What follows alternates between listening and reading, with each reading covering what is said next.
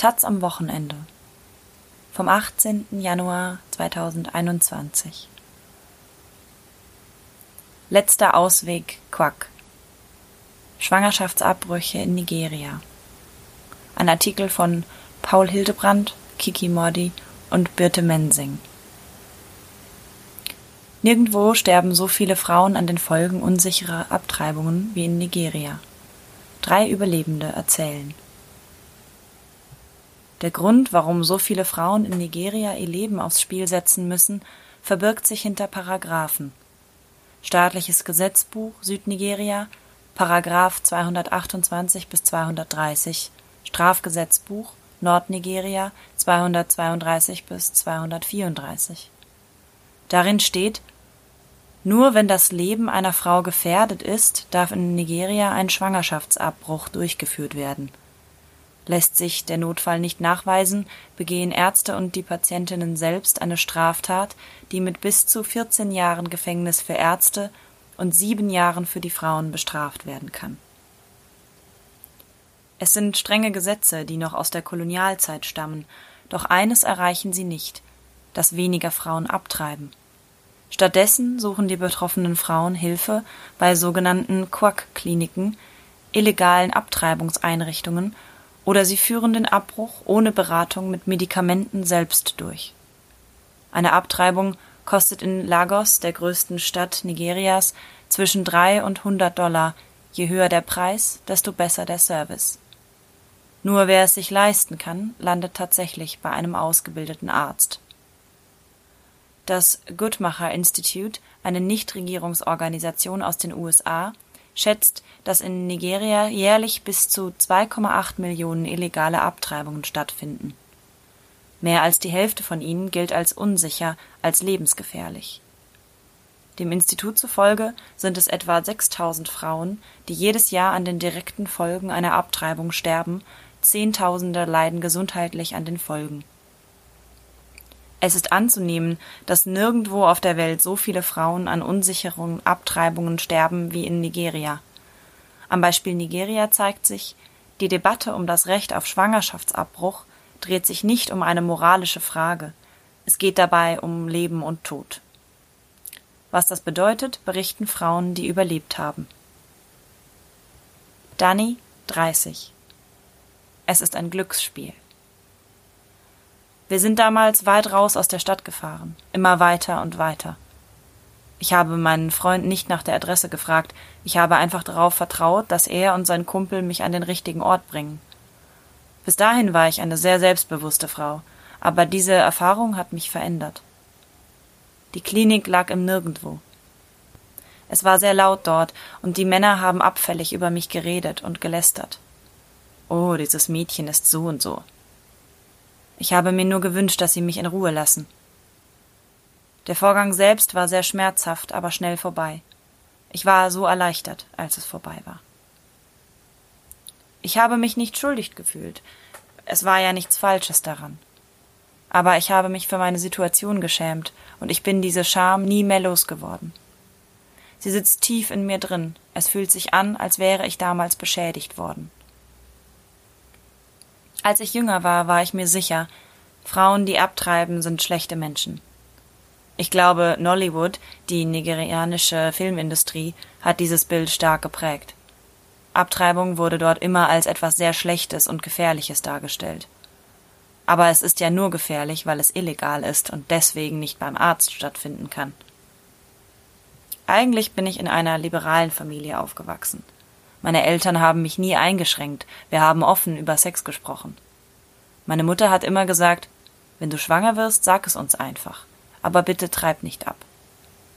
Aber was, wenn ich den Vater des Kindes nicht einmal mag? Soll ich ihn dann heiraten, nur um gemeinsam ein Kind zu haben? Ich bin dann gleich bei meinem ersten Mal schwanger geworden. Was für ein Pech. Ich wollte keine Jungfrau mehr sein und habe zu meinem Freund gesagt, Lass es uns tun, aber wir benutzen ein Kondom, klar? Wir haben miteinander geschlafen, doch beim Sex ist das Kondom gerissen. Ich habe gesagt, pass auf, dass du nicht in mir drin kommst. Er war älter als ich und hatte viel mehr sexuelle Erfahrungen. Ich habe ihm vertraut. Aber wenige Wochen darauf war ich schwanger. Ich war 18 Jahre alt und habe studiert. Ich wollte Karriere machen und war noch nicht bereit für ein Kind. Mein Freund hat dann die Adresse von dieser Klinik besorgt. Als ich ihn gefragt habe, woher er weiß, dass das sicher ist, meinte er nur, ich habe die Adresse von einem Freund. Ich kann bis heute nicht sagen, ob es damals sicher war oder nicht. Aber ich hatte sehr lange die Angst, dass durch die Abtreibung mein Uterus zerstört wurde. Wurde er nicht. Ich bin sechs Jahre später noch einmal schwanger geworden. In der Zeit habe ich zum Glück schon genug Geld verdient, um nicht mehr in diese illegale Klinik fahren zu müssen. Ich habe stattdessen bei Krankenhäusern angerufen. Manche haben direkt abgesagt, andere meinten, wir machen so etwas nicht, aber wir kennen da jemanden. Da habe ich direkt gesagt, auf gar keinen Fall. Ich komme nur, wenn es über das Krankenhaus läuft. Das war wirklich ein gutes Gefühl. Selbst über meinen Körper entscheiden zu können und nicht von anderen abhängig zu sein. Irgendwann hat dann eine Klinikmitarbeiterin gesagt, kommen Sie vorbei. Sie wollten die Abtreibung nicht direkt am Telefon vereinbaren, aber da wusste ich, sie würden es machen. Der Arzt war so richtig freundlich zu mir. Er hat mir regelrecht meinen Arsch geküsst. Und hat mir deutlich mehr berechnet als der Quack vom letzten Mal. Mir war das in dem Moment egal, ich habe mich sicher gefühlt, das war die Hauptsache. Als ich aus der Narkose aufgewacht bin, meinte eine Schwester zu mir Wissen Sie eigentlich, dass Sie gerade einen Mord begangen haben? Und ich war so perplex, ich habe geantwortet Wissen Sie eigentlich, dass Sie gerade ein Leben gerettet haben? Für Frauen in Nigeria ist es ein Glücksspiel. Selbst wenn man viel Geld hat, kann man sich nie sicher sein, ob man an den richtigen Arzt gerät. Hätte die Klinik mich nicht aufgenommen, hätte ich war immer weiter telefonieren müssen. Wer weiß, an wen ich am Ende geraten wäre. Dabei habe ich doch kein Verbrechen begangen oder so etwas. Ich hatte Sex. Ich habe niemanden umgebracht. Nelly, 24. Mein Körper hat sich angefühlt, als würde er brennen. Ich musste über einen Typen hinwegkommen, in den ich ziemlich verliebt war, der aber keine ernsthafte Beziehung mit mir wollte. Deshalb habe ich mit diesem anderen Mann geschlafen. Es war bloß ein Abenteuer, und es war das erste Mal Sex in meinem Leben. Ich ging damals aufs College im Bundesstaat Imo und war zu Besuch in Lagos. Damals wusste ich nur aus einer Zeitschrift und aus Büchern ein bisschen was über Sex. Niemand hatte je mit mir über Verhütung gesprochen, niemand hatte mich aufgeklärt. Ein paar Wochen nach dem Vorfall, als ich wieder an der Uni war, wurde mir immer wieder schlecht. Ich hatte Gliederschmerzen. Ich war mir sicher, ich hätte Malaria oder Typhus. Also bin ich zum Arzt gegangen. Aber ich hatte nichts. Irgendwann meinte eine Freundin im Scherz, so viel wie du isst, bist du schwanger? Ich habe das total verdrängt. Aber dann bin ich doch in ein Labor gegangen und habe einen Schwangerschaftstest gemacht. Ich war im dritten Monat. Ich habe es niemandem erzählt. Mir war klar, ich war emotional einfach nicht bereit für ein Kind. Auf keinen Fall wollte ich die sein, die für alle die große Enttäuschung ist, die versagt hat. All die Schuld und die Scham, unverheiratet schwanger. Ich bin das älteste von fünf Geschwistern. Wir Kinder haben uns lange ein Zimmer geteilt. Dann mussten wir in eine Einzimmerwohnung umziehen, zu siebt. Mein Vater schlug meine Mutter, manchmal auch mich. Meine Mutter hat sich in den Glauben an Gott zurückgezogen, überall Dämonen gesehen und meinte, Leute wären besessen. Irgendwann hat mein Onkel angefangen, mich anzufassen. Alle haben weggeschaut. Ich habe bis heute mit niemandem darüber geredet. Auch finanziell war ich nicht bereit für ein Kind. Meine Mutter hatte zu dem Zeitpunkt meiner Schwangerschaft gerade ihr Geschäft verloren. Ich war praktisch obdachlos, lebte bei meiner Cousine und war auf der Suche nach einem Job, um mein Studium zu finanzieren. Wie hätte ich da noch ein Kind durchbringen sollen? Als ich die Frau im Labor nach Möglichkeiten gefragt habe, um die Schwangerschaft zu beenden, wollte sie mir die Abtreibung ausreden. Ich bin dann nach Hause gegangen und habe im Internet nach Hilfe gesucht. Man findet kaum verlässliche Informationen. Ich habe Namen von Medikamenten gefunden, die in Nigeria für andere Zwecke zugelassen sind, aber auch eine Schwangerschaft beenden können. Ich hatte niemanden, der mir helfen konnte, man muss das alles heimlich machen. Also bin ich in Apotheken gegangen und habe gesagt, ich brauche die Medikamente für eine Freundin, die abtreiben will. Irgendwann hat mir eine Apothekerin das Medikament Misoprostol gegeben, Das habe ich zu Hause genommen, aber nichts ist passiert. Ich bin also am nächsten Tag wieder in die Apotheke und sie hat mir was anderes gegeben. In der Nacht dachte ich, ich sterbe. Ich habe nur noch gebetet. Gott, vergib mir meine Sünden, lass mich in den Himmel kommen. Mein Körper hat sich angefühlt, als würde er brennen. Ich bin in meinem Zimmer auf und abgelaufen, hatte panische Angst. Aber niemand durfte etwas mitbekommen, besonders nicht meine Cousine. Es war schrecklich, so viel Blut. Die Blutungen haben erst nach zwei Monaten aufgehört. Ich hatte immer Angst, dass doch etwas schiefgegangen war, deshalb habe ich anschließend nie einen Ultraschall gemacht. Die Stadt, in der ich lebe, Lagos, kann sehr einsam sein, es sei denn, man hat reiche Freunde. Für mich ist Lagos hart. Man gibt hier mehr aus, als man verdienen kann. Ich arbeite als Bloggerin, jeden Tag hänge ich stundenlang im Stau fest. Für den mageren Lohn lohnt sich das eigentlich gar nicht. Aber in Zeiten der Pandemie bin ich froh, dass ich überhaupt einen Job habe. Ich lebe heute wieder mit meiner Mutter zusammen. Sie hat keine Ahnung, dass ich abgetrieben habe. Heute weiß ich, wie ich an Verhütungsmittel komme. Aber ich finde trotzdem, es sollte einen sicheren Ort geben, an dem Frauen ihre Schwangerschaft beenden können, ohne um ihr Leben zu fürchten oder wie Kriminelle behandelt zu werden. Kenny, 24.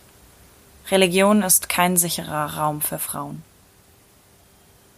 Ich bin in einer sehr religiösen Familie aufgewachsen, muslimisch, meine Eltern beten fünfmal am Tag. Ich kann mich nicht daran erinnern, dass sie jemals ein Gebet verpasst hätten. Meine Zwillingsschwester und ich, wir haben immer mitgemacht, weil das so von uns erwartet wurde. Für meine Eltern war es ein absolutes Tabu, über Sex zu sprechen, und auch in der Schule war es kein Thema. Wir haben niemals Aufklärungsunterricht oder so etwas bekommen. Alles, was ich darüber wusste, habe ich von älteren Freunden erfahren. Das Einzige, was meine Mutter immer sagte, war Wenn du dir ein Verhütungsmittel einsetzen lässt, dann macht dich das unfruchtbar. Sie hat mir das regelrecht eingeimpft. Als ich 17 war, habe ich diesen Typen gedatet, einen Arbeiter. Wenn wir miteinander geschlafen haben, hatten wir zwar Kondome dabei, aber haben sie nicht benutzt. Keine Ahnung warum. Ich glaube, wir fanden das nicht angenehm. Damals war es allerdings noch schwierig, an andere Verhütungsmittel zu kommen, und etwas Permanentes wollte ich mir nicht einsetzen lassen, zu sehr hatte mich meine Mutter geprägt. Mein damaliger Freund hat deshalb immer versucht, nicht in mir zu kommen. Nach einigen Monaten wurde ich trotzdem schwanger. Mein Freund hat gesagt, wenn wir heiraten, dann könnten wir das Kind behalten. Aber meine Mutter hätte nie akzeptiert, dass ich so jung heirate. Bloß ein uneheliches Kind wäre noch schlimmer gewesen. Also habe ich gesagt, ich will abtreiben. Mein Freund hat mich in eine winzige Abtreibungsklinik am Stadtrand gefahren, die von einer einzelnen Krankenschwester betrieben wurde. Der Raum war klein und dunkel und auf einem Tisch lagen Scheren und andere Instrumente bereit. Ich hatte wahnsinnige Angst. Die Frau hat mir dann Medikamente gespritzt und nach 15 Minuten war sie fertig. Ich glaube, sie hat sich sehr beeilt, da im Warteraum noch weitere Frauen saßen. Ich hatte Schmerzen und mein Freund hat mich nach Hause gefahren. Meine Beziehung zu ihm ist anschließend zerbrochen. Ich bin am Wochenende nach dem Abbruch zu meiner Familie gefahren. Mir ging es ziemlich schlecht, aber ich konnte mir nichts anmerken lassen. Niemand durfte etwas von der Abtreibung erfahren. Über Monate hinweg hatte ich große Schuldgefühle. Während der Gebete an Ramadan habe ich immer heimlich gefleht, Bitte vergib mir, bitte vergib mir. Ich habe dann versucht, diese Erinnerung so schnell es ging zu verdrängen. In der Zeit danach habe ich aufgehört, an Gott zu glauben. Mir wurde klar, Religion ist kein sicherer Raum für Frauen. Man bekommt dort keine Unterstützung, es geht immer nur um Schuld. Die Entscheidungen, die ich getroffen habe, passen einfach nicht zu religiösen Werten. Vor vier Jahren habe ich doch noch ein Kind bekommen. Ich habe damals studiert und wurde wieder unerwartet schwanger. Zuerst wollte ich erneut abtreiben, aber dann habe ich mich entschieden, das Kind zu bekommen. Es war eine spontane Entscheidung, auch weil ich das Gefühl hatte, ich bin jetzt unabhängig von meinen Eltern, ich kann selbst darüber entscheiden, was ich möchte. Zum Glück hatte ich viele Freunde, die mir in der Zeit geholfen haben. Nach der Geburt meines Kindes hatte ich noch eine weitere Abtreibung. Ich bin wieder in die Klinik vom ersten Mal gefahren. Die Schwester hat mir eine Spritze gegeben, Es hat sich angefühlt wie meine Periode mit schlimmen Krämpfen. Schrecklich. Ich hoffe, dass ich nicht noch einmal abtreiben muss. Schwangerschaftsabbrüche in Nigeria sind einfach nicht sicher, weil sie illegal sind. Ich hätte Angst, dass es irgendwann schief geht. Ein Jahr nach der Geburt meines Kindes habe ich mir deshalb eine Spirale einsetzen lassen. Endlich. Sie sitzt gut, ich spüre sie praktisch nicht. Heute wünsche ich mir, meine Mutter hätte mir nicht den Kopf mit all den Lügen über Verhütungsmittel gefüllt. Es gibt Hoffnung für die Frauen. Seit mehr als 30 Jahren kämpfen Aktivistinnen öffentlich um ein Recht auf Schwangerschaftsabbruch und einen besseren Zugang zu Verhütungsmitteln. Lange ist nichts passiert. Doch seit wissenschaftliche Studien das Ausmaß des Problems aufgezeigt haben, öffnet sich die Debatte im Land. Im Jahr 2009 erlaubte die nigerianische Regierung erstmals der britischen Nichtregierungsorganisation Marie Stopes ein Gesundheitszentrum in Lagos zu eröffnen. Dort werden Frauen nach einer Abtreibung medizinisch versorgt. Im Jahr 2014 eröffnete die Beratungshotline Miss Rosie, wo Frauen anonyme Hilfe bei Schwangerschaftsabbrüchen erhalten. Und im Jahr 2015 reformierte der Bundesstaat Lagos seine Gesetze zu Schwangerschaftsabbrüchen. Ärztinnen dürfen Abtreibungen vornehmen, sobald die Gesundheit der Frau durch die Schwangerschaft angegriffen werden könnte. Diese Recherche wurde finanziert durch ein Stipendium vom European Journalism Center und fand als Cross-Border-Recherche statt. Von Deutschland und Nigeria über Telefon und soziale Netzwerke begonnen, traf Kiki Modi die Frauen dann in Lagos zum Interview